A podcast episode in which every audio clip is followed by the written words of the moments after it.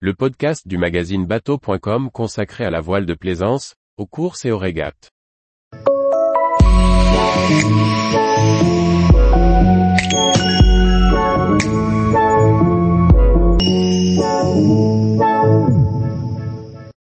Le fret sur la presqu'île de Crozon, une escale au charme d'antan.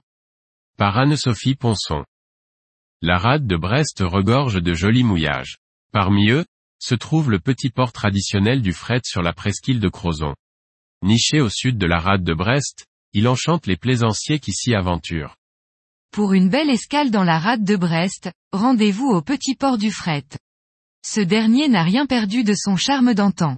Petit tour d'horizon de cet agréable mouillage sur la presqu'île de Crozon. Après Morga et Camaret, le fret est le troisième port de la presqu'île de Crozon. Situé en face de Brest, sur la rive sud de la Rade, il dépend de la ville de Crozon. Grâce à une liaison maritime, à la belle saison, entre Brest et le fret, le hameau est une porte d'entrée privilégiée sur la presqu'île.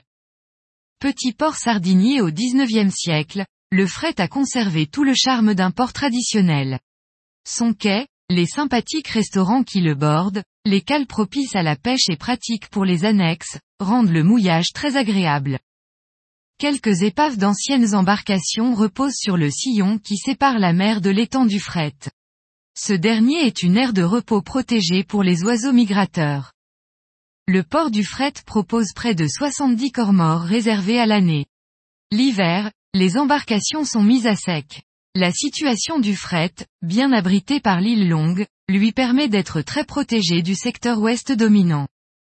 Derrière les bouées, il y a toute la place pour mouiller l'ancre.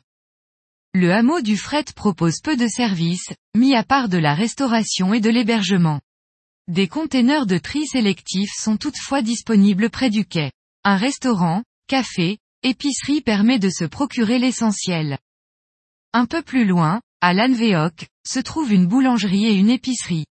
Il faut tout de même compter un peu moins de 5 km depuis le port du fret. Tous les jours, retrouvez l'actualité nautique sur le site bateau.com. Et n'oubliez pas de laisser 5 étoiles sur votre logiciel de podcast.